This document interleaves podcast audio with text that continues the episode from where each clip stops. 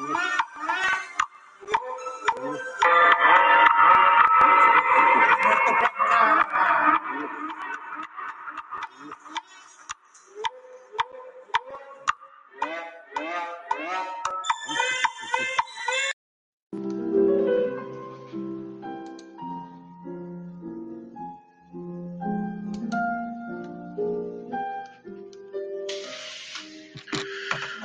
Hola a todos, muy buenas tardes. Bienvenidos al segundo capítulo del Pan de Muerto podcast, que más que un nuevo capítulo, es mejor dicho, una crítica del primero. Y pues compartirles un poquito más de lo que se está haciendo. Eh, les explico, el podcast quiero que sea relatos o historias en primera instancia pero después de cada capítulo intentaré hacer un breve resumen con su respectiva crítica. Es decir, en el primer episodio tuvimos tres historias, unas más famosas que otras, y en este episodio daré mi punto de vista o crítica según lo que pienso al respecto. Cabe mencionar que me encanta este tipo de historias, pero también hay veces que digo, ah, como que eso nadie se lo va a creer es algo casi imposible, etcétera. Y aquí es donde entra un poquito de humor y un formato pues un poco más relajado. Como les dije en el primer episodio, mi nombre es Félix Abraham Mateo Rocha, pero me gusta más Abraham Rocha. Eh, les comentaba que vivo en Mexicali, Baja California, tengo 34 años y me dedico a lo que es la construcción Ah, y les platicaba que me gradué como, o bueno, más bien soy licenciado en psicología. Por lo tanto, le puedo entrar un poquito más a fondo a temas relacionados con la psicología. Eh, por ejemplo, en este primer episodio tuvimos el caso del hombre de los sueños y se manejaba la cuestión del inconsciente colectivo a lo que pues ahorita voy a tratar de explicarlo un poquito más. Y este, pues bueno, se tuvo que volver a hacer el primer episodio. creo que quedó muy bien. Espero que vuelvan y lo escuchen. tengo participación por parte de mi esposa con las voces este, de algunas actrices o voces de mujeres que se ocupaba mucho para darle sentido a esos episodios. El audio era terrible del primer episodio, así que como les digo, lo volví a hacer. Espero que puedan escucharlo de nuevo y eh, creo que ya no se va a presentar este tipo de errores. Aunque, como les explicaba, siendo el primer capítulo, pues más que nada era tratar de experimentar con el micrófono, con las aplicaciones que son completamente nuevas para mí. Espero tener próximamente invitados. Este, espero eh, que sea para el siguiente episodio a más tardar. Y estos invitados solamente estarán en este tipo de formato que es cuando se hace la crítica. Les dejo el intro del episodio, espero que lo disfruten.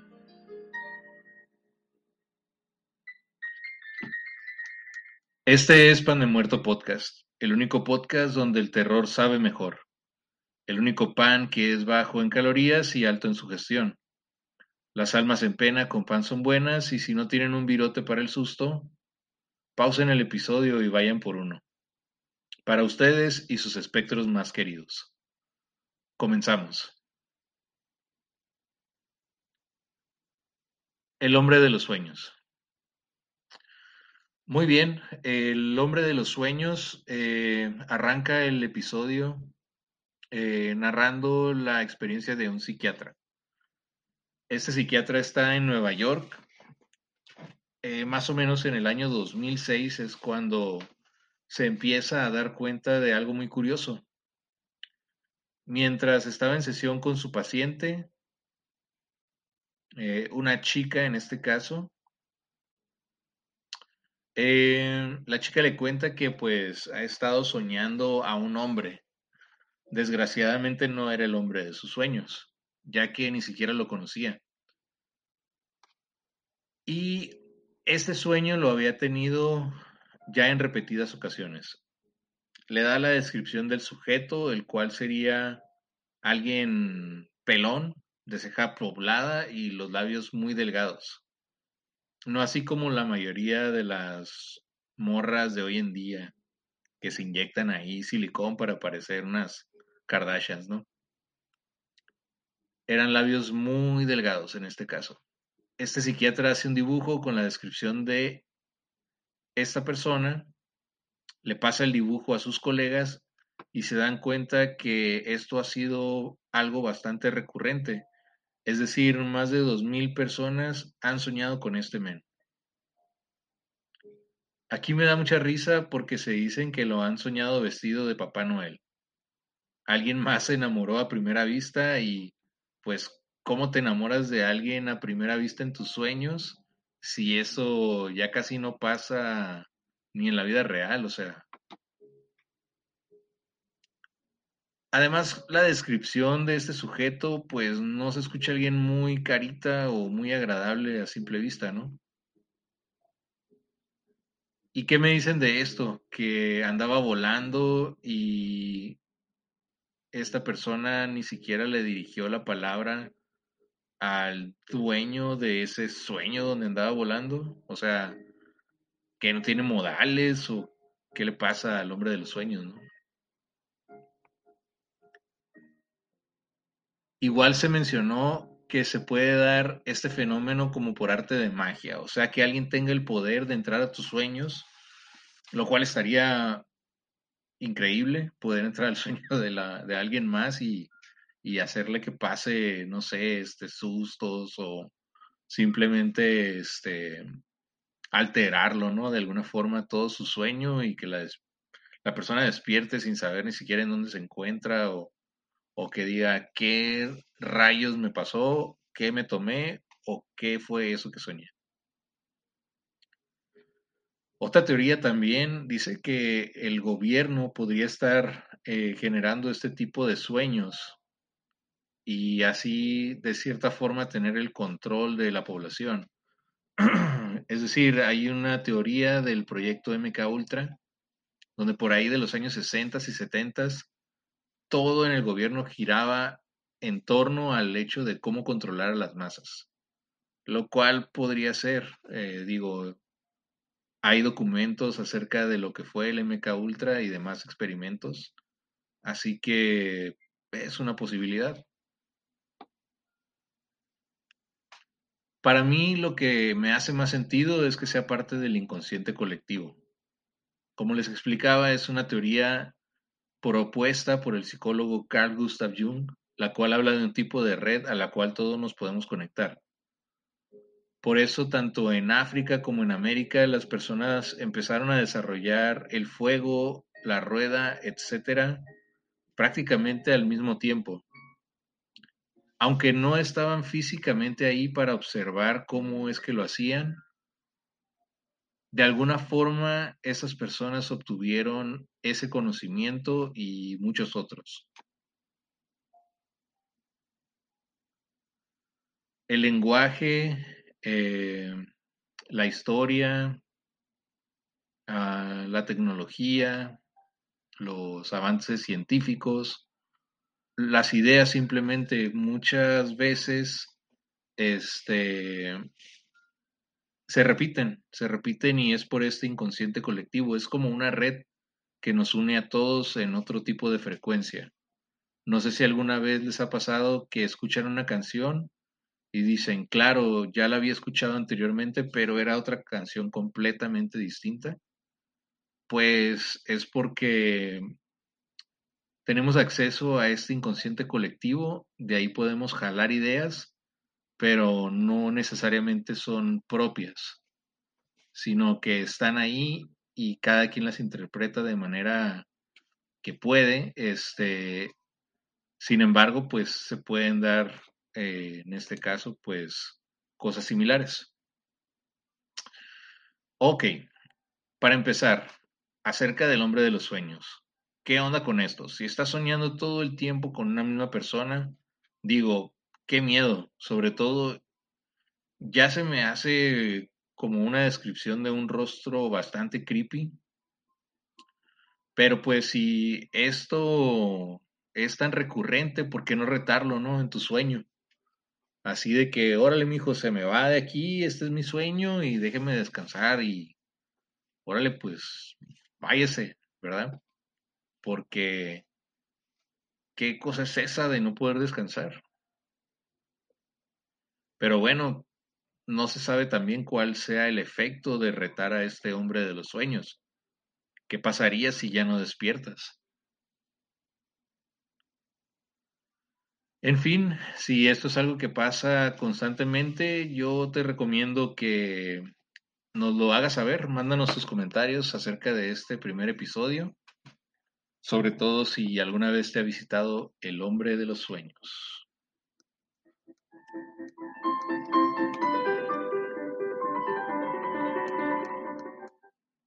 El visitante nocturno.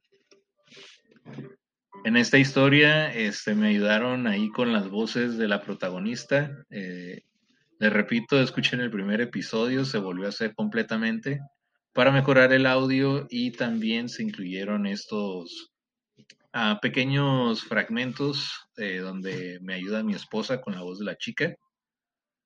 En esta historia, la verdad, qué miedo. Es, imagínate el hecho de mudarte a una casa. Para empezar, ya depende mucho de la zona en la que te mudes. O sea, ¿qué pasaría si está lleno de cholos o gente muy rara, no? Este, o viejitos, me tocó estar en un pueblo hace algún tiempo donde me fui por cuestiones de trabajo y no me lo van a creer, pero la mayoría de las personas eran de la tercera edad. Esto fue en la parte de Beaufort, en el estado de Carolina del Sur, en los Estados Unidos y pues fue algo muy curioso, ¿no? Casi no había jóvenes, eh, la mayoría de las personas pues era así puro ancianito. Y pues se puede dar el caso, ¿no? Te mudas a un lugar nuevo y nunca sabes con qué te vas a topar. Desgraciadamente aquí no fueron las personas ni los vecinos los que afectaron a esta familia, sino algo más. Pues ahí les va. Es una mamá y su hija la señora, para empezar, batalló bastante para encontrar una casa que se ajustara a su presupuesto. Por lo mismo, lo más seguro es que estuviera algún problema, ¿no? O que no le hayan dicho algo. El precio era muy bueno, pero nunca se imaginó que probablemente era una casa donde había ocurrido algún evento trágico. Bueno, eh, por fin estás en tu casa. Te costó, pues, para lo que te alcanzaba. Le empiezas que a arreglar el piso, que la tubería, a pintar aquí, a pintar allá.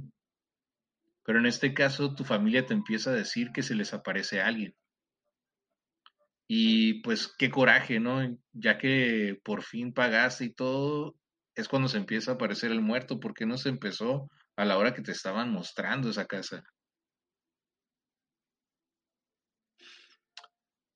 Y pues miran, en este caso el fantasma era un tipo 2. En este caso no solamente se miraba, sino que podía ser tocado.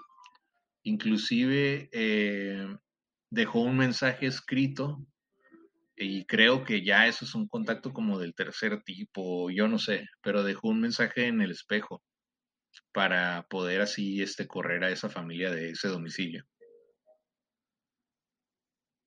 Eh, me dio mucha risa que, obviamente la reacción pues era esperada, pero me da mucha risa que se van gritando y corriendo de la casa, ¿no? A la calle y pues en medio de una tormenta. No explica dónde fueron a refugiarse, pero seguramente se pegaron una buena mojada. Y pues es todo por ese relato. Vamos con la última.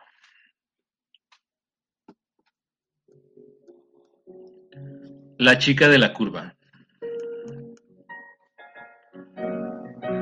Bueno, eh, yo les puedo decir que esta historia es de lo más común. Eh, yo prácticamente la escuché a partir de los 10 años o algo así. y tiene muchas versiones. Aquí en este episodio pues se mencionaban algunas partes de Europa, pero yo lo he escuchado con, o sea, así con el contexto de México. Eh, las versiones que he escuchado indican que es una, es una chica que está pidiendo raite, no necesariamente tiene que estar con un vestido blanco, o bueno, puede que esté con un vestido blanco. Eh, pero cuando me la habían contado, este, en el relato, este, esta chica lleva algún accesorio, llega, lleva un abrigo, una bolsa, el cual deja en tu vehículo. No es necesariamente que llegue a una curva, sino que tú la subes a tu auto, se va contigo de raite. En algunas versiones la chica te dice a dónde la vas a llevar. Al momento de bajarse, deja su accesorio en el vehículo y tú te vas. Al día siguiente te das cuenta que dejó algo de su pertenencia, vas y se lo quieres regresar y la persona que te atiende te dice que esa persona falleció hace más de 10 años.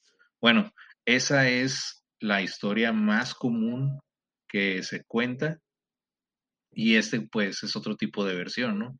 Aquí hace referencia a una curva y que en esa curva pues falleció esa persona. En mi experiencia me ha tocado eh, manejar eh, bastante, en, sobre todo en horarios eh, madrugada o, o, por la noche o toda la noche. Y hay veces en las que me ha tocado ir solo o acompañado, pero hay caminos en los cuales, para empezar, no tiene señal de internet hay veces que la cuestión de los mapas deja hasta de funcionar. Son caminos de ida y vuelta. Y hay veces en las que no cambia el paisaje por hasta dos horas o más. Entonces, la verdad sí me daría también mucho miedo que se apareciera alguien pidiendo raite. Y sobre todo en Estados Unidos hay muchas veces que en los mismos letreros del freeway te ponen mensajes de que de hecho no tienes por qué dar raites a, nadie. Muchas veces hay cárceles y los reos se fugan, etcétera. Entonces, digo, si ves a alguien pidiendo raite en la noche, que está lloviendo, pero la ves demacrada o la ropa no te hace mucho sentido que alguien la estaría usando, yo que tú no me arriesgaría y me seguiría de paso. No es por ser mala persona, pero como que uno se da cuenta o tiene un presentimiento a veces. Y este, en este caso, pues la chica se puede decir le salvó la vida a este hombre que se estaba quedando dormido al avisarle que venía una curva muy peligrosa. Pero la verdad no sé, esta es una historia muy clásica, es más clásico que el América Chivas y eso que yo le voy al Cruz Azul. Pues por mi parte eso sería todo. Este, les repito, si evítense los problemas, no den raite a menos de que sea alguien que ustedes conocen. Este fue el episodio 2 de críticas al primer episodio. Ya está disponible el tercer episodio hablando acerca de los chaneques, espero que lo escuchen. Y pues como siempre recordarles que me pueden mandar mensaje a mis redes sociales, en Facebook estoy como Abraham Rocha, en Instagram estoy como OnlyX1, OnlyX con Y, y mi correo electrónico es onlyx.aol.com. Sin más por el momento, me despido y que pasen una excelente tarde. Hasta luego.